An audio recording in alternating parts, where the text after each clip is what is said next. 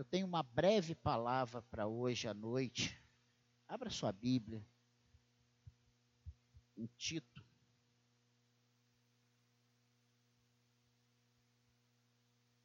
Capítulo 1.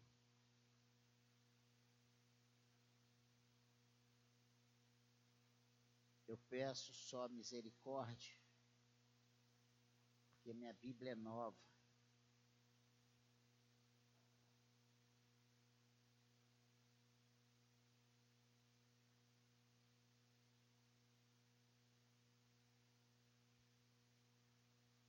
Tito, capítulo 1, verso 1.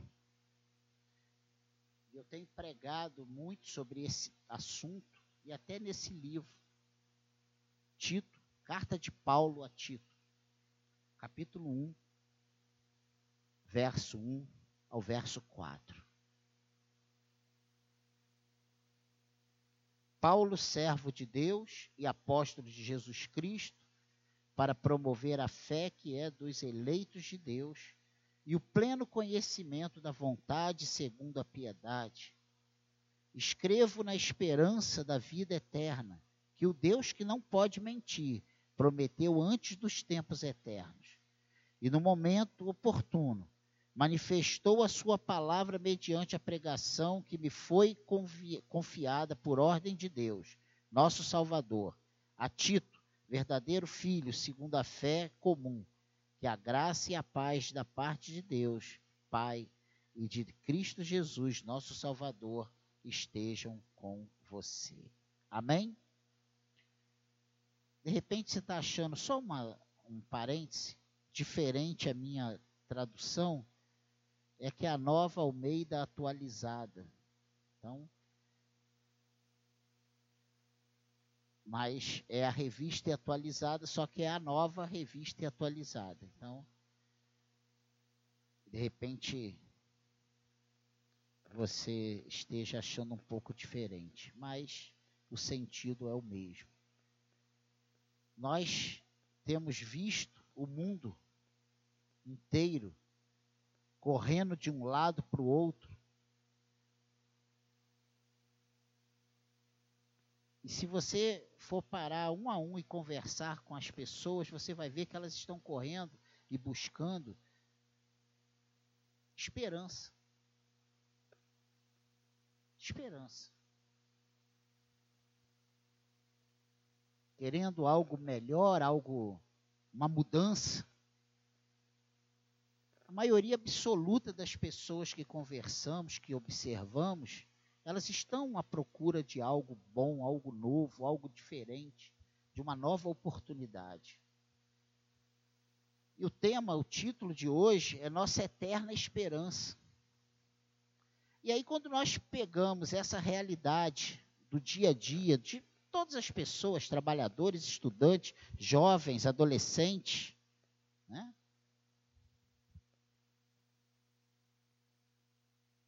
Em busca de esperança, em busca de algo melhor, em busca de algo diferente do, da realidade que elas vivem, eu paro e penso: por que muitas vezes dentro da casa do Senhor parece que nos falta essa esperança verdadeira? Parece né, que como nós temos ouvido, que nós desse púlpito que nós corremos, corremos, acreditamos em Deus, acreditamos em tantas coisas, mas parece que para algumas outras parece que não é esse Deus, né? E nós ouvimos isso hoje pela manhã na pregação do presbítero Eduardo. O Deus é o mesmo. Deus é Deus. Ele continua Senhor absoluto. As formas conhecidas de religiosidade, além das possibilidades de reflexão, de reflexão filosóficas, né? sempre passam pela questão do eterno e do que nos aguarda após a morte. Né? O que, que adianta a gente ter um Deus, um Senhor, que Ele vai cuidar para que a gente tenha um bom casamento, que a gente tenha uma família estruturada, que a gente tenha um bom emprego, que a gente tenha uma boa casa para morar, comida, e muitas vezes nós temos pego esse Deus transcendente, esse Deus, sabe, todo-poderoso, e temos trazido esse Deus e colocado esse Deus no nosso patamar, dentro daquilo que é racional, dentro daquilo que nós entendemos como o certo. Precisamos entender que o nosso Deus é o Deus Todo-Poderoso, Criador de todas as coisas, Senhor no céu, na terra e embaixo da terra. E se nós não entendermos isso, nós vamos acabar fazendo do nosso, do Deus verdadeiro, fazendo para nós, claro que ele nunca vai ser isso, mas nós passamos a servir a um Deus do nosso tamanho. E se for do meu, então vai ser um Deus pequenininho. E não é verdade. O nosso Deus é grande. Ele é eterno. É o Deus triuno.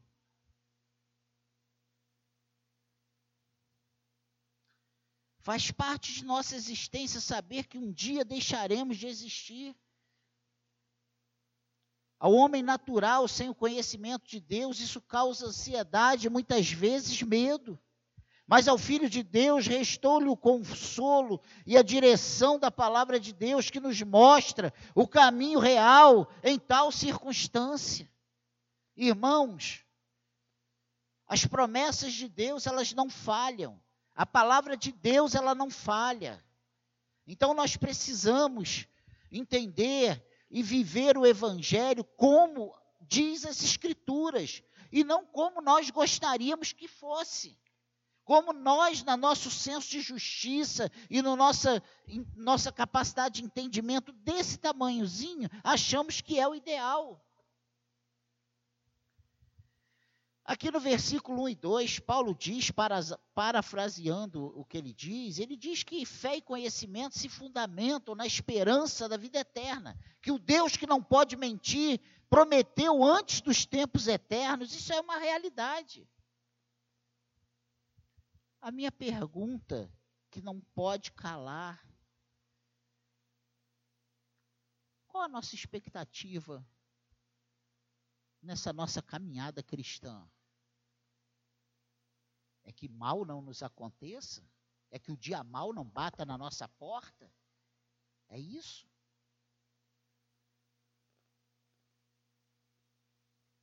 Ou a nossa esperança é um dia estar ao lado do Senhor eternamente. Porque é isso que o Evangelho nos promete.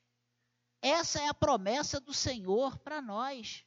Ele não parou, ele não vem com esse pare de sofrer, ele não trouxe esse, olha, venha para cá e acabou. O dia que você tiver um encontro com Deus, se confessar, batizar, olha, o dia que você comer a ceia, sabe? Você acabar os seus problemas. E isso não é a realidade. A realidade é que ele diz que no mundo teremos aflições, mas tem de bom ânimo, eu venci o mundo. A proposta do Senhor é: tome a tua cruz e me siga. Negue-se a si mesmo e me siga. Então eu quero basear essa pequena meditação em dois pontos. A primeira, primeiro é a base de nossa fé e conhecimento. Qual é a base de nossa fé e conhecimento? A base ou o fundamento é a esperança da vida eterna. Irmãos, se não for isso, vocês lembram lá na ceia? O que, que ele disse? Ó, oh, esse é o meu corpo que é dado por vós, esse é, é o cálice da nova aliança no meu sangue fazer isso em memória de mim, né? até que eu venha. Pense nisso. Então, a base, o fundamento é a esperança da vida eterna. A fé para a salvação é um dom gracioso de Deus, e junto com ela é nos dada a esperança da vida eterna. Aí se baseiam a nossa fé e a nossa esperança. Tudo vem de Deus, nada é nosso, nada na nossa conta, nenhum mérito, é do Senhor. Tudo é do Senhor. Meu Deus. As promessas não são hoje, não são feitas agora, são lá nos tempos eternos. Irmãos, essa base de nossa fé é uma promessa do próprio Deus. Abra sua Bíblia aí na 1 de João 2. Vamos lá, lá no finalzinho da Bíblia. 1 de João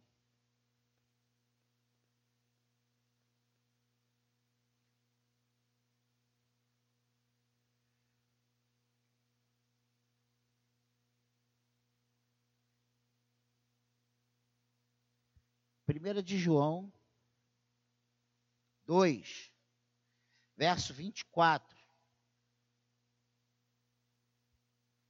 e 25. Permaneça em vocês o que vocês ouviram desde o princípio. Se o que ouviram desde o princípio permanecer em vocês, também vocês permanecerão no Filho e no Pai. E esta é a promessa que ele mesmo nos fez, a vida eterna. Olha só. Preste atenção. Permaneça em vocês o que vocês ouviram desde o princípio. Se o que ouviram desde o princípio permanecer em vocês, vocês também, também vocês permanecerão no Filho e no Pai. E esta é a promessa que ele mesmo nos fez, a vida eterna. Meu Deus. Em nenhum tempo nós ouvimos outra promessa. Em nenhum tempo. Nossa, nossa caminhada com Deus se baseia em roupa, comida, bens, isso tudo vai ficar aí. Nada disso tem valor. Não vivemos sem. E o Senhor promete nos dar o necessário. E olha, não vamos fazer isso, não quero que ninguém faça, pelo amor de Deus, não levante a mão. Mas se eu perguntasse aqui, quem fizéssemos aqui um raio-x, né? E colocasse ali os que estão passando em maiores sufocos, maiores dificuldades. E nós perguntaríamos: está faltando comida? Não está. Está faltando roupa? Não está. Está faltando um teto para dormir? Não está. E quando a gente pensa que aquilo que está faltando não vai chegar no tempo certo, ele chega, porque Deus supre as nossas necessidades. Eu não estou dizendo que Deus nos chama para nos deixar passar necessidade, não é isso. E se passarmos, e se tivermos em Deus, nós precisamos fazer o que Paulo nos ensina. Olha, eu aprendi a viver em toda e qualquer situação, na escassez e na fartura, na bonança na alegria e na tristeza. A gente não vê Paulo murmurando porque estava preso. A gente não vê Paulo murmurando porque estava sendo açoitado. Muito pelo contrário, né? Ele cantava, ele adorava a Deus, e nós víamos os milagres acontecendo na vida dele através do ministério dele. É verdade ou não é? Olha um homem que sai de um naufrágio, chega na ilha, a primeira coisa que ele vai fazer, ele vai colocar uma madeira ali para aumentar o fogo que está congelado. Vem uma víbora e morde a mão dele. Os próprios moradores falam assim: esse homem é um amaldiçoado. Mas daqui a alguns dias eles estão vendo que nada acontece e começam a falar assim: vem cá orar. Ora aqui pelo filho, do, pelo, pelo filho aqui do líder da, da, da ilha e ele ora e começa a acontecer milagres, e eles saem dali, né? Um grande, uma grande obra evangelística, saem dali exaltados, não pelos homens, mas por Deus. Essa palavra de hoje é para nós sairmos daqui, independente das dificuldades que estejamos passando, com a nossa cabeça erguida, sabendo que a nossa esperança precisa ser o Senhor. A nossa expectativa é leva os meus olhos para os montes, de onde me virá o socorro? O nosso socorro vem do Senhor. A nossa esperança é o Senhor. Ele é a nossa provisão. E se nada de bom acontecer na nossa vida, o que ele prometeu para nós é vida eterna. E o que ele prometeu, ele jamais vai falhar, jamais vai deixar de se cumprir. Nada que ele promete cai por terra. Nós precisamos entender que essa, essa vida eterna não, não é uma promessa meritória. Ah, se eu for bonzinho, se tirar nota boa na escola, né? Não é isso. É por misericórdia do Senhor.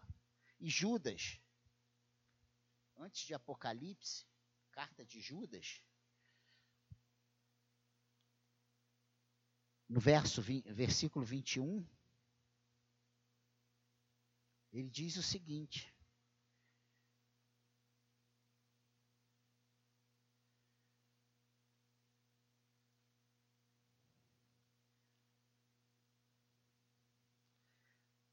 Mantenha-se no amor de Deus, esperando a misericórdia do nosso Senhor Jesus Cristo, que conduz para a vida eterna. Amém? Olha o que, que diz a revista atualizada. Guardai-vos no amor de Deus, esperando a misericórdia de nosso Senhor Jesus Cristo para a vida eterna. Meu Deus, olha que coisa.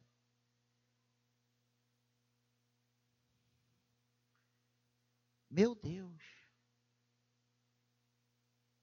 Mantenha-se no amor de Deus, esperando a misericórdia do nosso Senhor Jesus Cristo, que conduz para a vida eterna. E eu, Daniel, muitas vezes preciso lutar com Daniel. E a nossa maior luta é contra nós mesmos.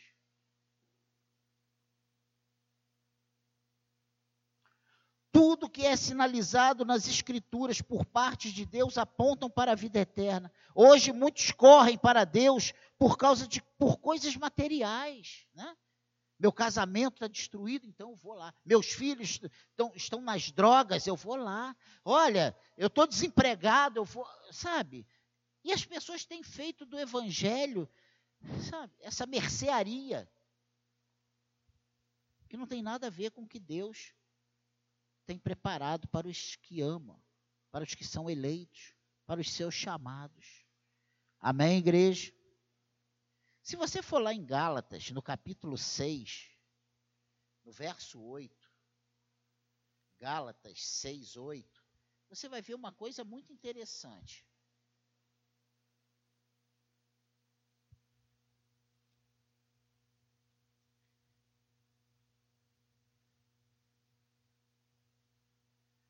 Olha o que, que diz aí Gálatas 6, 8.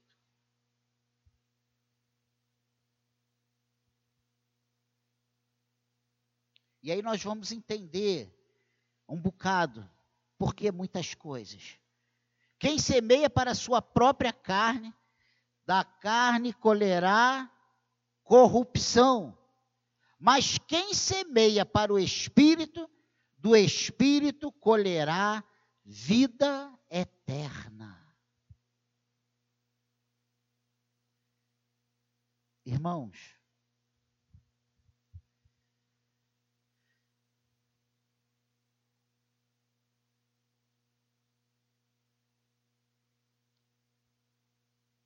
semeie para o espírito, não semeie para a carne. A nossa tendência, se se dermos vazão para a nossa carne, quando tudo está ruim, a nossa carne só vai tender para nos afastar de Deus. Essa é a verdade. Quando as coisas apertam, a primeira coisa que a nossa carne joga em nós mesmos é: olha, Por que, que você, o que, que você está fazendo? É porque você está perdendo seu tempo na igreja.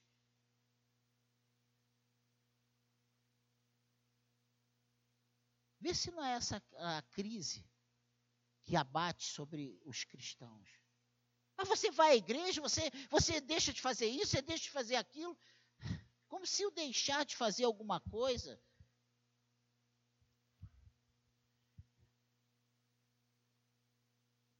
E aí eu tenho falado que a base de nossa fé e conhecimento é resultado de quem semeia para o Espírito Santo. Nós precisamos olhar para nós e ver se o que temos colhido não é exatamente o fruto do que plantamos. Não espere colher frutos espirituais plantando para a carne. A Bíblia é bem clara que o que planta para a carne colhe fruto da carne. E o que planta para o espírito, colhe fruto do espírito. Está doendo? Está difícil? Está cansado? Está sobrecarregado? Está se sentindo desfalecido? Não tem outro lugar para você correr a não ser os pés do Senhor. Não tem outro lugar para você buscar força a não ser nos, aos pés do Senhor. Do Senhor vem a nossa força, do Senhor vem a nossa alegria, do Senhor vem a nossa esperança, e nós não estamos, não podemos ter a nossa esperança naquilo que os nossos olhos veem, nós precisamos ter a nossa esperança naquilo que o Evangelho nos promete, e a promessa é que em Cristo teremos vida eterna. Amém, igreja? Então, precisamos nesses dias de crise, rever a base da nossa fé e conhecimento. Precisamos rever a base da nossa fé e conhecimento. Se a base da nossa fé e conhecimento não for Cristo,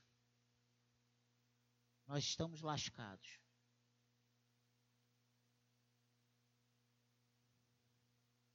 E uma segunda coisa ainda dentro desse texto que nós lemos inicial de Tito, capítulo 1, é que a promessa da vida eterna, ela é verdadeira.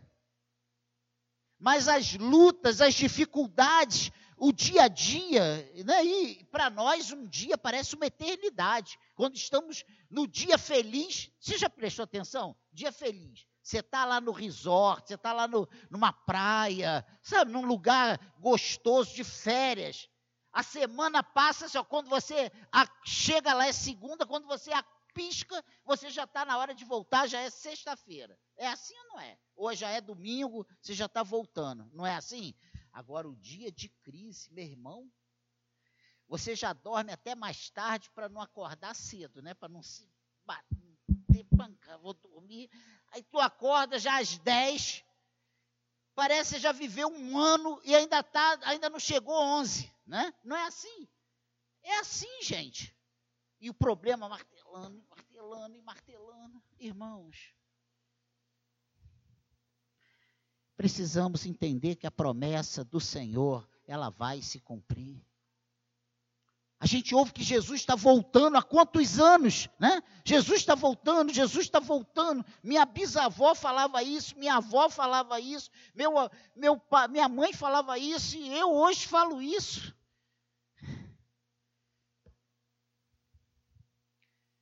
Vocês lembram que eu preguei aqui semana passada? Que eu citei Hebreus 6, 13, 17, 18, falando que, da promessa que Jesus, que Deus fez, quando ele fez a promessa lá para Abraão, e ele não tinha para quem jurar, ele jurou por si mesmo. Olha Hebreus 6, 13, o que que diz. Pois quando Deus fez a promessa a Abraão, visto que não tinha ninguém superior para quem jurar, jurou por si mesmo. Meu Deus! E se tu for lá aí no 17, 18, ele vai dizer o seguinte: Por isso, Deus, quando quis mostrar com mais clareza aos hebreus da promessa que o seu propósito era imutável, confirmou com um juramento. Ele fez isso para que, mediante duas coisas imutáveis, nas quais é impossível que Deus minta, nós que já corremos para o refúgio, tenhamos forte alento para tomar posse da esperança que nos foi proposta. Qual a esperança? O que Deus estava prometendo para Abraão?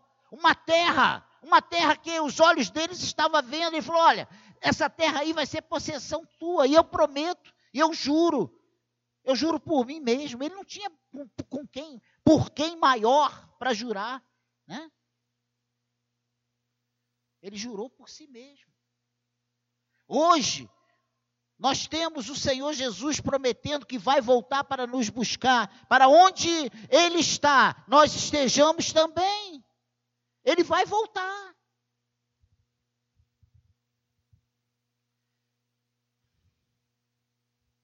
Eu quero nessa noite te encorajar a que você tome posse da proposta feita por Deus para seus filhos. E eu preciso, eu tenho, eu tenho feito esse exercício na minha vida.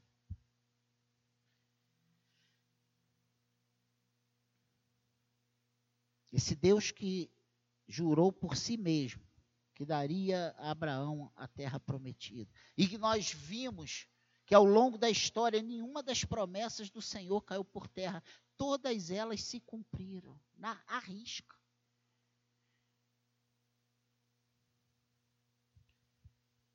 Ele não pode mentir. Quando a gente diz que ele não pode mentir, não é porque tem alguém que proíba, é porque ele é santo. E a palavra dele é sim, sim e não, não, e não, não cai, a palavra dele não volta atrás. E a nossa precisa ser sim, sim, não, não. Né? Mas a palavra dele, ela é eficaz. E se ele disse que vai fazer, ele vai fazer. No tempo dele vai acontecer. O problema é que nós achamos que está demorando demais, né? Está demorando. Não está, não. Está no tempo do Senhor. Irmão, em nome de Jesus, Vamos descansar no Senhor. Pastor, mas como é que a gente descansa com o mundo desabando na nossa cabeça? Vamos confiar no Senhor. Vamos esperar no Senhor. Vamos buscar alegria no Senhor. Vamos buscar a nossa paz no Senhor. Sabe? Só Ele pode nos dar a paz esse exercício que eu fiz essa noite, em vez de eu contar a carneirinha, eu falei, Deus, amanhã, Deus está provendo o, o, sustento de amanhã, Deus está provendo o sustento de amanhã, e hoje eu preciso fazer isso à noite, Deus está provendo o sustento de amanhã, e, e amanhã, o para terça e de terça, sabe, essa tem que ser a minha esperança.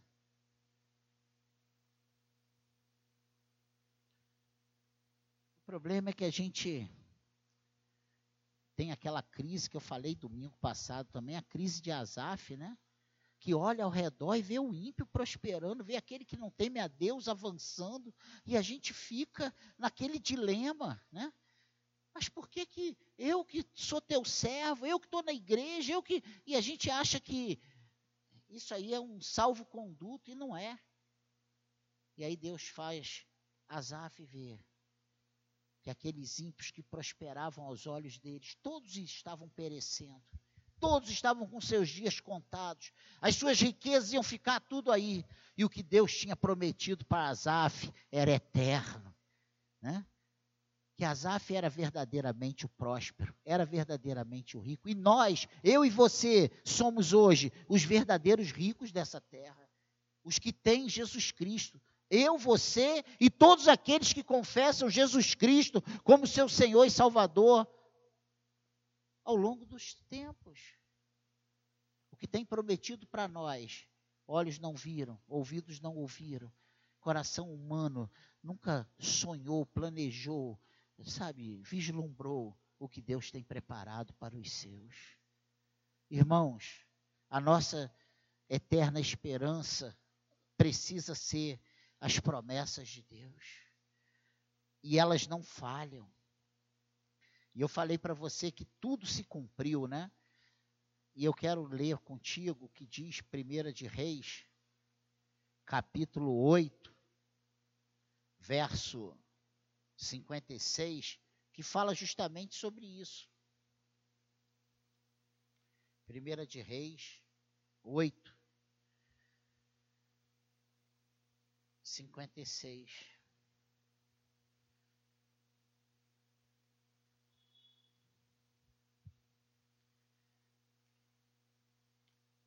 Olha o que, que diz aí, primeira, primeira de Reis 8, 56.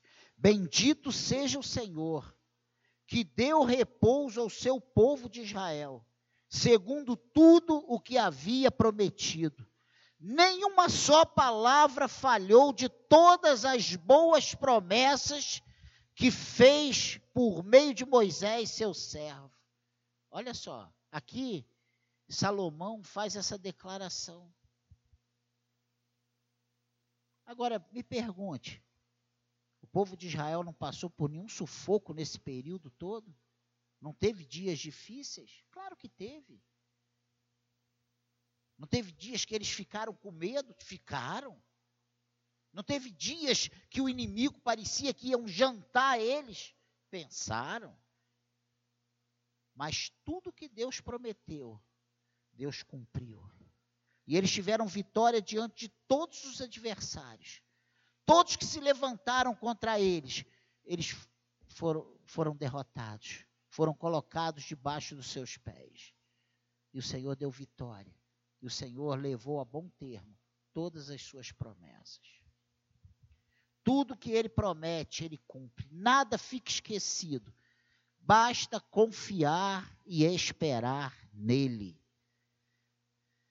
Essas promessas, elas são fundamentadas em Cristo. E a última leitura que eu faço com você é 2 Coríntios, capítulo 4, capítulo 1, verso 19 e 20. 2 Coríntios, segunda carta de Paulo aos Coríntios, capítulo 1, verso 19 e 20.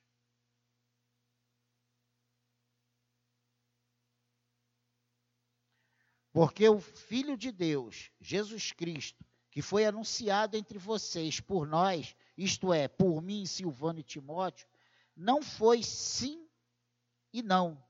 Pelo contrário, nele sempre houve sim. Porque todas as promessas de Deus têm nele o sim. E por isso também por meio dele se diz o amém. Para que Deus, para que glória, para glória de Deus por meio de nós. Amém? Então, irmãos, essas promessas, elas são fundamentadas em Cristo. E nele nós temos o sim. Deus faz as promessas. Elas têm em Jesus o sim e o amém. Ou seja, ele quer e ele corrobora para que se cumpram todas as suas promessas. Tudo aquilo que é prometido para os seus filhos. Amém? Como conclusão e tomada de decisão para essa breve palavra, parece-nos que o mais difícil para o ser humano não está tanto em saber da vida eterna, mas em crer que ela possa ser uma dádiva de Deus para nós. Se você está aqui hoje e tem dúvidas sobre a vida eterna, Eu quero dizer que você pode confiar, porque quem fez a promessa é fiel. Ele vai cumprir. Ele está preparando o lugar para nós. E ele vai voltar para buscar o seu povo. Não se afaste, não, não venda a sua primogenitura. Sabe, não, não se corrompa com os prazeres desse mundo. Se mantenha firme no Senhor, busque o Senhor, esteja ao lado do Senhor, tenha prazer no Senhor. É só você olhar para você. Se nós, com todas as nossas falhas, Deus tem sido tão bom e fiel, imagina se nós fôssemos obedientes como Ele espera de nós. Pense nisso. Ele continuaria sendo tão fiel como Ele é hoje. Porque não depende de nós depende dele. Amém? Amém? Entender a misericórdia de Deus pode ser demais para nós. O melhor, então, é depositar nossa fé e nosso conhecimento na esperança viva e real da vida eterna. Crer que o que temos recebido de Deus é muito para nós, mas se Ele nos deu, é nosso, devemos usufruir da esperança que temos. Quando eu penso no céu e olho para Daniel, eu não me vejo digno. Então eu não posso pensar no céu e olhar para Daniel. Eu tenho que pensar no céu e olhar para Jesus Cristo que me fez a promessa. Amém? A segunda coisa interessante é crer e conhecer. Devem ser nossa ferra nossas ferramentas para uma vida tranquila na bendita esperança do Senhor. Crer e conhecer. Ah, eu creio, mas se a gente nem conhece as promessas, o que ele falou, o Deus que a gente serve, será que a gente tem realmente um conhecimento do Deus que a gente serve? Realmente? Que isso baste para retornar a paz e a alegria aos nossos corações. Amém? Precisamos agradecer e descansar em Deus. Não podemos viver nossa vida cristã sem convicção da nossa vida eterna. Eu tenho falado repetidas vezes que isso é a razão da nossa vida com Deus. É a vida eterna. Não há outra razão. E se eu acredito em Deus, mas não acredito que Ele vai me levar para o céu, minha fé é nula. A razão da minha fé precisa ser a volta de Cristo, o arrebatamento da igreja e eu junto com Ele. Amém? Que os secadianos cresçam no conhecimento do Senhor. Curva sua cabeça. Eu quero orar. Eu quero pedir que você, que todos nós que entramos aqui nessa noite, possamos sair daqui certos de que há uma esperança para nós. E a esperança não é ganhar na Mega Sena. A esperança não é, sabe, ter uma casa dos sonhos, casa de campo e casa de praia. Não é ser o empresário, não é ter uma conta robusta, cheia de zeros. Depois de um número. Não. A nossa esperança é o Senhor. A nossa esperança são as promessas do Senhor. Pai querido, olhe para nós nessa noite com teu olhar de misericórdia. Que possamos sair daqui, Senhor, certos de que tu és o mesmo ontem, hoje e eternamente. Que as tuas palavras e as tuas promessas, elas não mudam, elas não caem, elas não ficam pelo ar, como muitas vezes a nossa fica, Senhor. Ah, Senhor, tu és fiel e justo, tu és santo e verdadeiro, e nós oramos, Senhor, nós te pedimos ajuda. Eu peço a tua ajuda para nós nessa noite. Eu peço a tua ajuda para os que estão aqui, para os que não estão aqui, Senhor. Eu peço que o Senhor tenha misericórdia, que o Senhor ajude a cada irmão, cada um que o Senhor aprove fazer membro desta igreja. Ah, Senhor, que possamos trabalhar juntos para o crescimento da fé evangélica, que possamos trabalhar juntos para o anúncio do teu reino que é de paz, justiça e alegria. Que possamos, Senhor, com a tua ajuda, confiar nas tuas promessas. Precisamos da tua ajuda, Senhor, porque até para isso nós temos dificuldades. Ajuda-nos, Senhor. Que saiamos daqui com a nossa fé em alta, que diante das circunstâncias, que diante da nossa realidade, que muitas vezes é tão difícil, Senhor. É tão difícil diante da má notícia, diante do caos que muitas vezes é instaurado, Senhor, na nossa vida, nós levantarmos até a sobrancelha, Senhor. Quanto mais os olhos. Ah, Senhor, nos ajude na nossa falta de fé. Nos ajude na nossa dificuldade. E a tua palavra diz que o Senhor não nos dá lutas dificuldades ou permite passarmos por tentações além da nossa capacidade de resistir. Nos ajude, Pai. E isso é uma das tuas promessas. Nos ajude. O Senhor não tenta ninguém. As tentações que passamos é devido à nossa, às nossas cobiças, aos desejos do nosso coração, à nossa falta de sabedoria na hora em que devemos decidir corretamente. Senhor, mas te peço nessa noite, tenha misericórdia de nós.